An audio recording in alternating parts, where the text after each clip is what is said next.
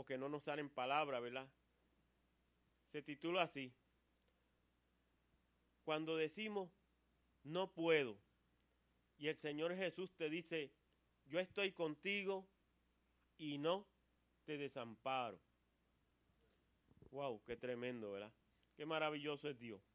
En el Evangelio de Mateo, en el capítulo 28, versos del 18 al 20, dice así. Y Jesús se acercó y les habló diciendo, Toda potestad me es dada en el cielo y en la tierra. Por tanto, id y haced discípulos a todas las naciones, bautizándolos en el nombre del Padre y del Hijo y del Espíritu Santo, enseñándoles que guarden todas las cosas que os he mandado, y he aquí, yo estoy con vosotros todos los días hasta el fin del mundo. Amén. Fíjate que tremendo, tremendo. Jesús nos dice que Él va a estar con nosotros todos los días hasta el fin del mundo. La versión Dios habla hoy lo dice así. Jesús se acercó a ellos y les dijo, Dios me ha dado toda autoridad en el cielo y en la tierra. Vayan pues a la gente de todas las naciones y háganlas mis discípulos, bautizándolas en el nombre del Padre, del Hijo y del Espíritu Santo, y enseñándoles a obedecer todo lo que les he mandado a ustedes. Por mi parte, yo estaré con ustedes todos los días hasta el fin del mundo. El Señor Jesús le da una misión a sus discípulos. Los discípulos de Jesús acababan de adorarle en el monte cerca de Galilea y a pesar de que algunos discípulos estaban dudando en su corazón, Jesús les da una misión y les dice que vayan al mundo.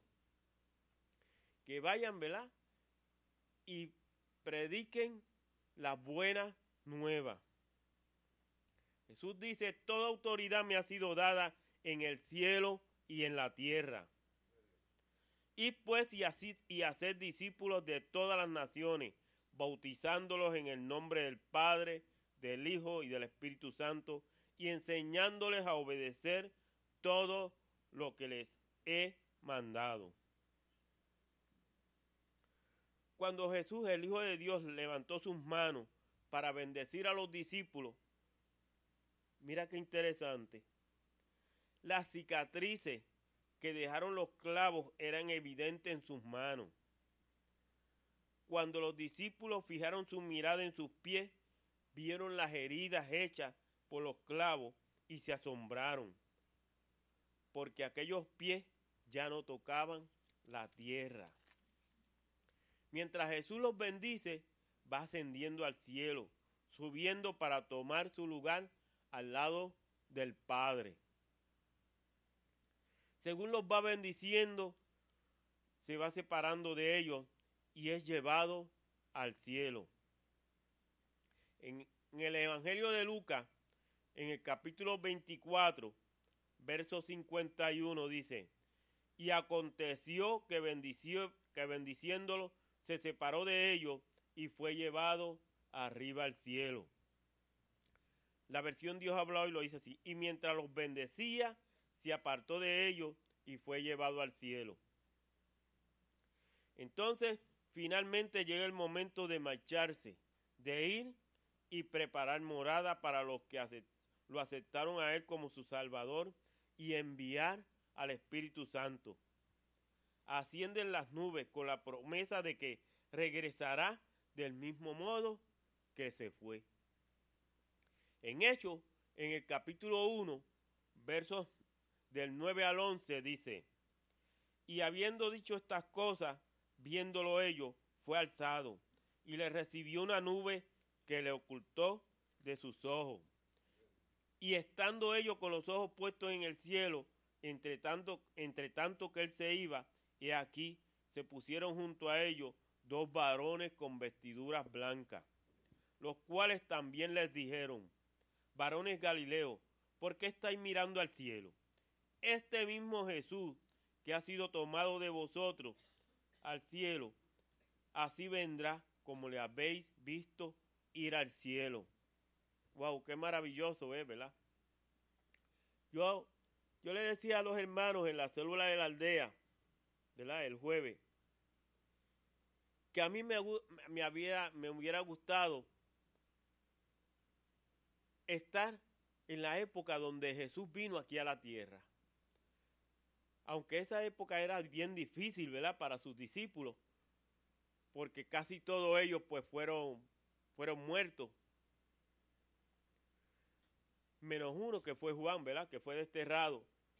Pero tú sabes lo que es caminar con Jesús, estar al lado de Jesús, que Jesús te lavara los pies. Wow, esas son experiencias que no se olvidan. Son experiencias maravillosas. Pero hoy día podemos tener a Jesús a nuestro lado cuando mantenemos una relación bien íntima con Él. La versión Dios ha hablado y lo dice así. Dicho esto, mientras ellos lo estaban mirando, Jesús fue levantado y una nube lo envolvió y no lo volvieron a ver. Y mientras miraban fijamente al cielo, viendo cómo Jesús se alejaba, dos hombres vestidos de blanco se aparecieron junto a ellos y les dijeron, Galileo, ¿por qué se han quedado mirando al cielo? Este mismo Jesús que estuvo entre ustedes y que ha sido llevado al cielo, vendrá, otra vez de la misma manera que lo han visto irse allá. Vemos que Jesús fue un hombre que vino aquí a la tierra con una misión, con una función, con un propósito. Desde por la mañana hasta que oscurecía, sanaba a los enfermos, expulsaba a los demonios de las personas, proclamaba que el día de la liberación había llegado, proclamaba la libertad del temor, de los malos pensamientos, de las malas acciones, de la amargura, del dolor y nos trae una nueva forma de ver las cosas. Porque cuando nosotros pensamos, como nosotros pensábamos antes de venir a los pies de Jesucristo, vemos que pensábamos diferente. Y cuando miramos cómo pensamos después que venimos a Jesucristo, vemos una diferencia bien grande en nuestras vidas. Yo no sé si tú te has puesto a pensar cómo era tu vida antes de conocer a Dios. ¿Cuáles experiencias tuviste antes de conocer a Dios? ¿Qué experiencias pasaron en tu vida antes de conocer a Dios? ¿Y cómo es tu vida ahora después de conocer a Dios?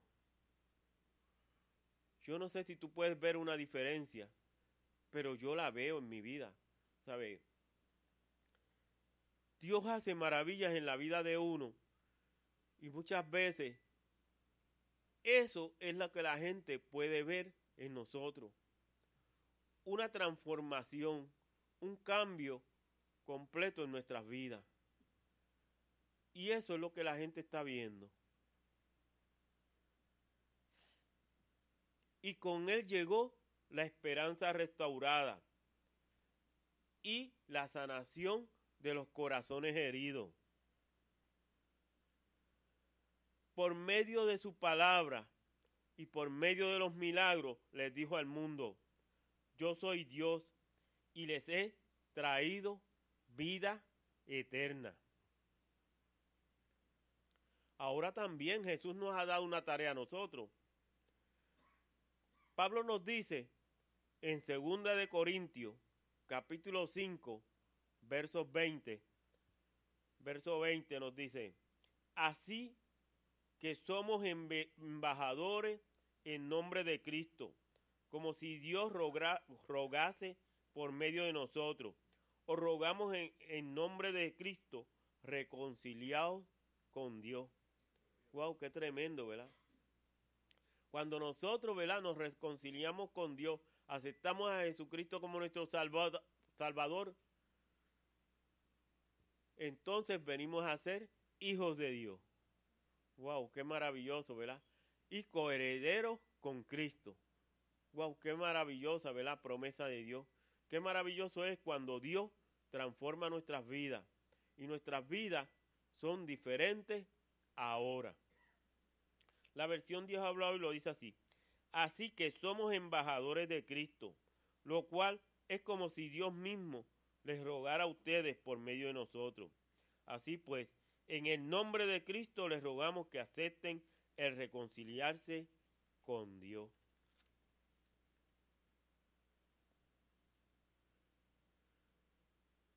Como cristianos, como cristianos hemos fundamentado nuestra vida en lo que dice la Biblia. Y esto significa que estamos convencidos de que no somos un mero accidente cósmico, como dicen una de las teorías por ahí científicas, ¿verdad? Sino que cada día Jesucristo está transformando nuestra vida y tenemos que hablarle al mundo de lo que Cristo está haciendo en nosotros, de las experiencias que nosotros tenemos con Cristo, cómo es nuestra vida ahora con Cristo. ¿Qué ha pasado en nuestra vida? ¿Cómo Dios está trabajando con nosotros? También tenemos que entender, ¿verdad? Que los que no conocen a Cristo están espiritualmente muertos y que van, ¿verdad? Si no se arrepienten, va camino al infierno. Pero como ya habrás descubierto, probablemente tu nombramiento como testigo de Dios no es fácil. El enemigo no quiere que nosotros, los redimidos en Cristo, sintamos esa carga por el mundo. Sabe que empezaremos a orar, sabe que daremos nuestra vida por Cristo y sabe que iríamos hasta lo último de la tierra para llevar, ¿verdad? Las nuevas, las buenas nuevas de Cristo a aquellas personas que no lo conocen. Pero cuando te mantienes en una relación directa con Dios, en una comunión bien íntima con Dios, el, el enemigo te tiene en su mira. ¿Por qué? Porque sabe que Dios va a hacer maravilla, sabe que Dios va a hacer milagro. Pero cuando estás alejado de Dios, Él no se preocupa por ti.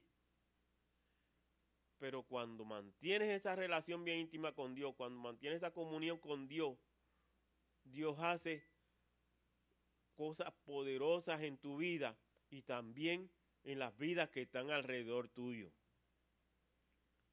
Mantente creyendo que Cristo es mayor que el enemigo, que ha puesto al Espíritu Santo dentro de cada uno de los redimidos por su preciosa sangre.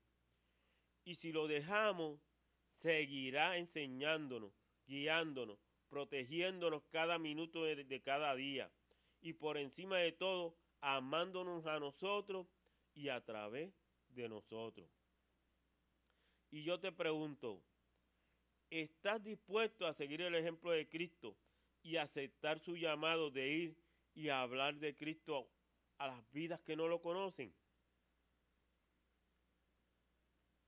A veces tenemos que hablar de lo que significa lo que Jesús hizo por medio de la cruz en nuestras vidas. Y para algunas personas, pues eso se le hace difícil. Yo me acuerdo que cuando yo me convertí y no había sido lleno del Espíritu Santo, se me hacía difícil hablarle a otras vidas de Dios. Pero cuando en una vigilia recibí la llenura del Espíritu Santo, he podido compartir lo que Dios ha hecho en mi vida con otras vidas. Porque Jesús transformó mi vida. Y es como dice la palabra, como lo dice el apóstol Pablo, las cosas viejas pasaron, todas fueron hechas nuevas. Wow, qué tremendo, ¿verdad?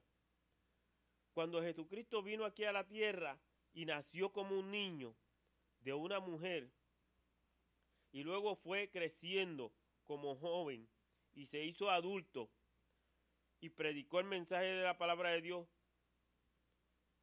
luego padeció el castigo que era para nosotros, tomó nuestro lugar en la cruz y fue golpeado, le pusieron una corona de espinas en la cabeza y derramó su sangre para que nosotros fuéramos limpios del pecado. ¡Wow! ¡Qué tremendo, ¿verdad? Qué maravillosa experiencia es saber que cuando venimos a Cristo, nuestros pecados son borrados y que Dios limpia nuestro corazón. A veces nos obsesionamos por las apariencias y perdemos el propósito. Tratamos a los que no conocen a Dios como proyecto en vez de tratarlos como personas. Lo mejor que podemos hacer es relajarnos y vivir lo que creemos con naturalidad, con sinceridad, con amor y con confianza. Si no nos sentimos incómodos por nuestra fe, las personas que no han conocido a Dios tendrán mejor oportunidad de ver a Jesús en nosotros. Siéntete confiado con tu fe. No deberíamos permitir jamás que el temor nos frene al llevar las nuevas nuevas a otras vidas. Pídele al Señor que te dé un corazón y entusiasmo para la evangelización, para llegar a otras vidas. Pídele a Jesús que abra tus oídos y tus ojos a los perdidos y que te muestre aquellos a los que podrías alcanzar. Pídele que te dé el valor y las palabras que abrirán sus ojos a su amor y a su gracia. Y qué bueno es, ¿verdad? cuando nosotros compartimos las experiencias de nuestras vidas con Cristo. Porque cada día es una nueva experiencia en Cristo. Cada día es una nueva oportunidad de uno acercarse a, Dios y pedirle nuevas experiencias para compartirla, para vivirla, para llegar a otras vidas. Yo les contaba a los hermanos en la célula de la aldea, que la gracia no es otra cosa, ¿verdad? Que el regalo que Dios nos da sin merecerlo. Y que muchas veces, ¿verdad? A veces, sin portarnos bien como Dios quiere, ¿verdad? Que, lo que a Él le agrada, muchas veces Dios, a través de su gracia, nos da una recompensa, un regalo, porque la gracia de Dios es esa, un regalo que no merecemos. En Hechos, en el capítulo 2, versos del 1 al 4, dice, cuando llegó el día de Pentecostés, estaban todos unánimes juntos, y de repente vino del cielo un estruendo como de un viento recio que soplaba, el cual llenó toda la casa donde estaban sentados y se, les aparecieron lenguas repartidas como de fuego, asentándose sobre cada uno de ellos, y fueron todos llenos del Espíritu Santo, y comenzaron a hablar en otras lenguas, según el Espíritu Santo les daba que hablasen. La versión Dios habla hoy lo dice así. Cuando llegó la fiesta, la fiesta de Pentecostés, todos los creyentes se encontraban reunidos en un mismo lugar. De repente un gran ruido que venía del cielo, como de un viento fuerte, resonó. Y en toda la casa donde ellos estaban, y se les aparecieron lenguas como de fuego, que se repartieron, y sobre cada uno de ellos se asentó una. Y todos quedaron llenos del Espíritu Santo, y comenzaron a hablar en otras lenguas, según el Espíritu hacía que hablaran. ¡Wow! ¡Qué tremendo, ¿verdad? ¡Qué experiencia maravillosa! Y esa es la experiencia, ¿verdad? Cuando Dios nos llena de su Espíritu Santo y podemos, ¿verdad? Hacer cosas que antes no nos atrevíamos a hacer. Podemos, ¿verdad? Muchas veces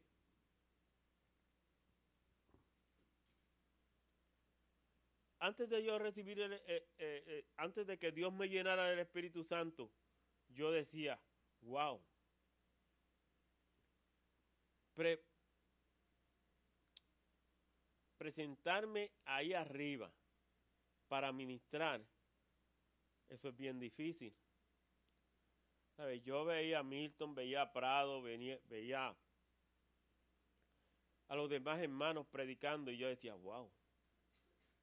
Eso sí que es tener, tú sabes, de nuevo, eso sí que es tener valor, porque no es tan fácil. Pero después de recibir la llenura del Espíritu Santo, yo le pedí a Dios que donde quiera que yo me parara, yo iba a presentar todas las experiencias que, que yo había tenido con Él. Que me permitiera, que me diera de nuevo, que me diera valor para hacerlo. Y aunque uno tiembla cuando uno se para aquí, ¿verdad?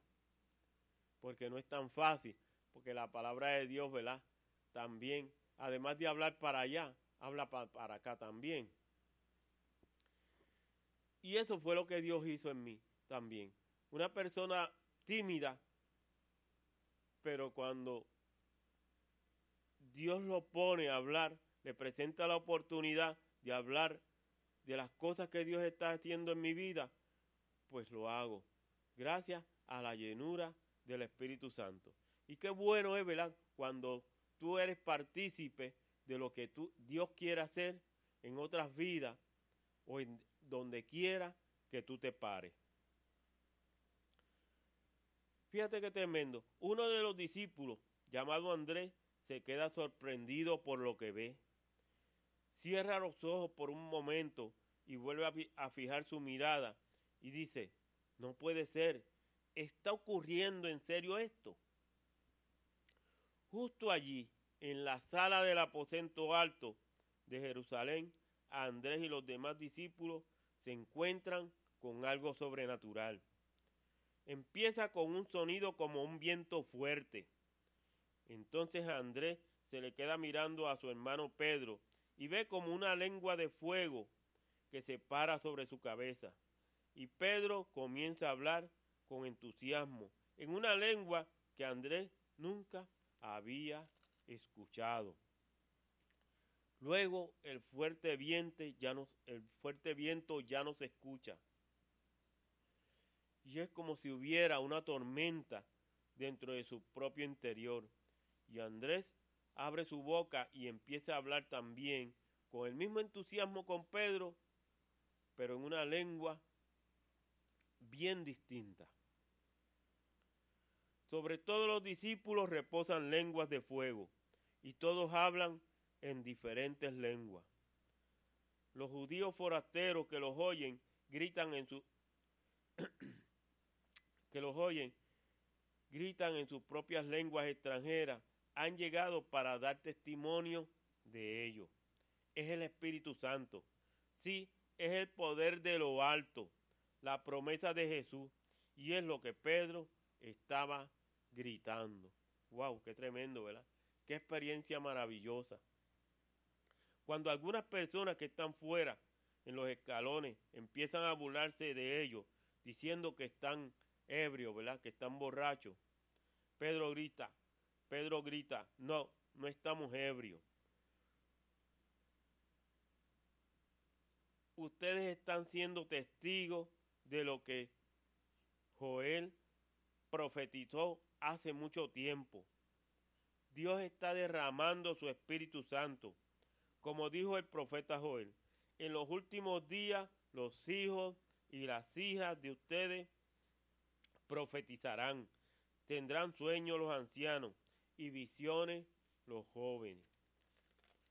En esos días derramaré mi, derramaré mi espíritu aún sobre los siervos y las siervas. ¡Wow! ¡Qué maravilloso, ¿verdad? Y esa fue la promesa que Dios nos hizo a nosotros también. Derramará su Espíritu Santo sobre nosotros. Escúchenme, dice Pedro. Lo que ven y escuchan hoy es obra de Jesús. Arrepiéntase y sea bautizado cada uno de ustedes en el nombre de Jesucristo para el perdón de sus pecados y recibirán el Espíritu Santo. La promesa es para ustedes y sus hijos y para todos los que estén lejos, para todos a los que el Señor nuestro Dios llamará. Por eso también la promesa es para nosotros. Imagínate ser uno de esos doce discípulos. ¿Cómo te hubiera sentido el poder, ¿verdad? Que, que, surtió, ¿verdad? Ese poder que, que cubrió esos cuerpos y fueron llenos del Espíritu Santo y hablaron en lengua que no conocían. Eso mismo tiene que haber pasado contigo cuando recibiste el Espíritu Santo, porque la promesa también es para nosotros. Si has comprometido tu corazón con Jesús, entonces comparte esa experiencia este don sobrenatural, este don eterno. El Espíritu Santo, la tercera persona de la Trinidad, es nuestro guía, nuestro ayudador, nuestro fortalecedor y nuestro abogado, enviado para vivir en nosotros y ayudarnos en cada aspecto de nuestra vida. Pedro fue el hombre al que el rey Herodes encarceló por negarse a dejar de predicar las buenas nuevas y que posteriormente fue liberado milagrosamente por un ángel.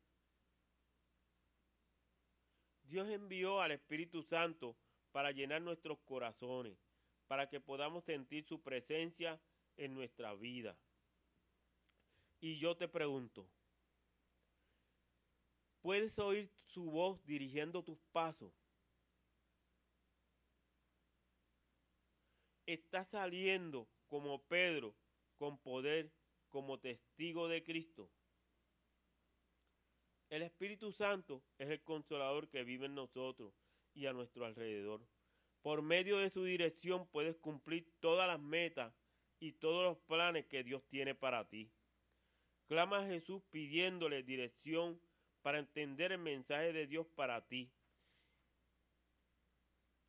y para tu vida. El Espíritu Santo echa fuera el temor al rechazo, al cambio, al fracaso y proporciona esperanza y valor para enfrentar los desafíos de la vida.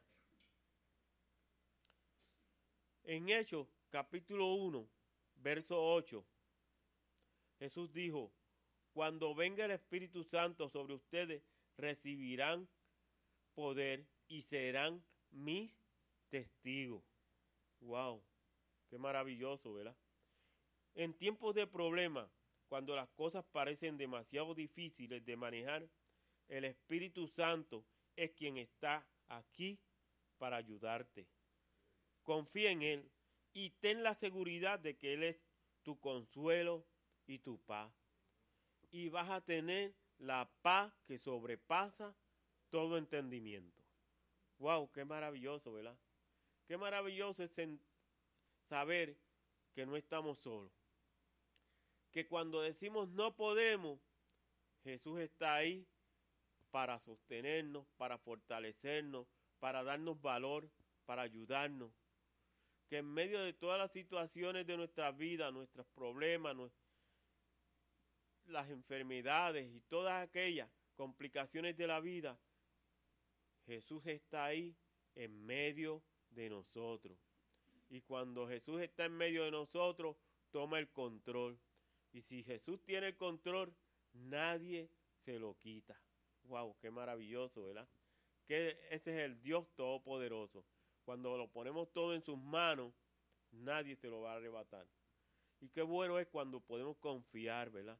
Cuando podemos venir ante Él, presentarlo todo y poner en sus manos todas aquellas cosas, incluyendo decisiones grandes y pequeñas, para que Él nos ayude y nos dé sabiduría para tomarla.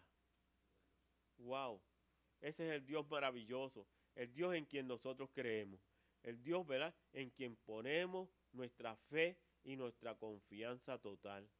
Y cuando tú puedes poner tu confianza total en Dios, Dios está en tu defensa. Dios va a defenderte y Dios va a estar ahí contigo. No vas a estar solo, no vas a estar solo, perdón. No vas a estar solo, sino que Dios que Dios va a estar ayudándote, consolándote, fortaleciéndote, ayudándote y sobre todas las cosas verás que el poder de Dios te sostendrá en toda tormenta que pase en tu vida. Wow, qué maravilloso, ¿verdad? Qué maravilloso es ese Dios todopoderoso, ¿verdad? En quien confiamos. Pues vamos a inclinar nuestro rostro. Y ahí donde está, pídele al Señor que te llene de su Espíritu Santo. Pídele que te acerque a su círculo interno, íntimo, como lo hizo con sus discípulos. Pídele que te ayude a conocerlo mejor. Pídele al Señor que te dé dirección y que te dé sabiduría durante los periodos de confusión y momentos de, de intranquilidad. Durante los periodos que implican grandes y pequeñas decisiones. Pídele que te ayude, pídele que te fortalezca, pídele sobre todas las cosas, ¿verdad? Que tú quieres agradarlo a Él. Y que cuando le pedimos, ¿verdad? Con un corazón sincero, con un corazón contrito y humillado, Él va a responder. Él tiene sus oídos inclinados hacia nosotros. Amén. Pues vamos a orar. Padre Santo y Padre Bueno, nos acercamos a ti confiados, Señor, creyéndote a ti, Señor, y dándote gracias, Señor. Gracias porque no estamos solos, Señor.